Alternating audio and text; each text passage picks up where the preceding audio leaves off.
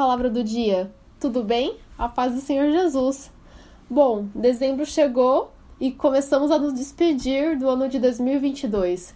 Geralmente, quando dezembro bate a porta, já começamos a sentir um outro clima no ar, aquele clima de final de ano, clima de fim de um ciclo e novas expectativas para o, para o próximo ano, né? Junto com esse clima, também surgem diversos pensamentos e sentimentos. Refletimos como foi o nosso desempenho no decorrer dos meses de 2022, se conseguimos cumprir as metas e realizar os sonhos que elaboramos em dezembro de 2021. Você lembra das suas metas de 2021?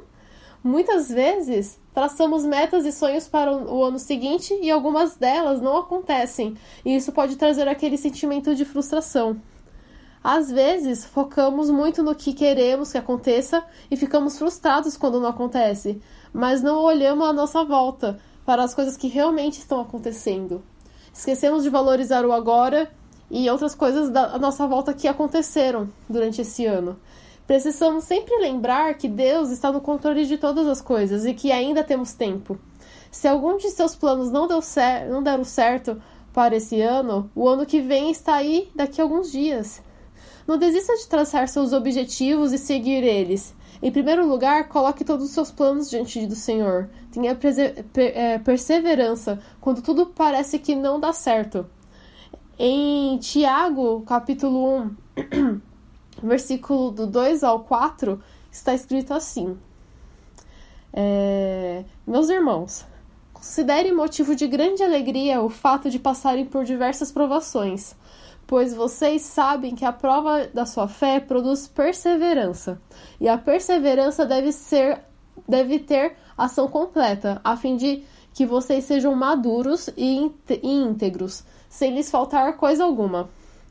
A perseverança significa a qualidade de persistir, é ter paciência, esperança e força para continuar crendo nos seus sonhos e objetivos.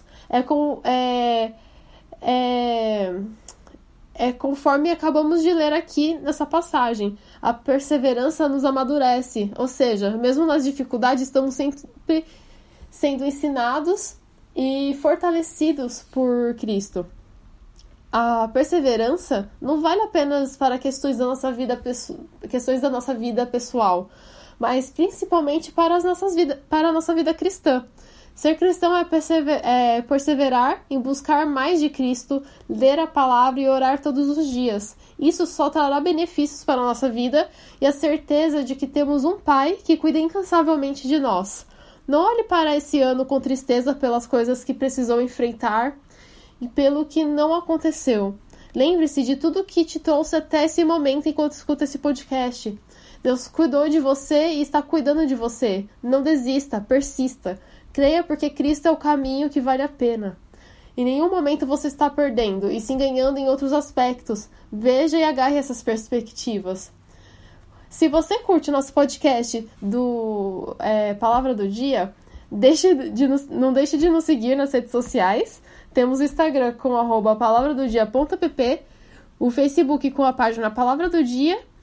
E vocês também podem entrar nos site, que é o www.aplicativopalavradodia.com, tudo junto, para nos conhecer melhor, tirar suas dúvidas e se sentir à vontade, pode fazer um pedido de oração também.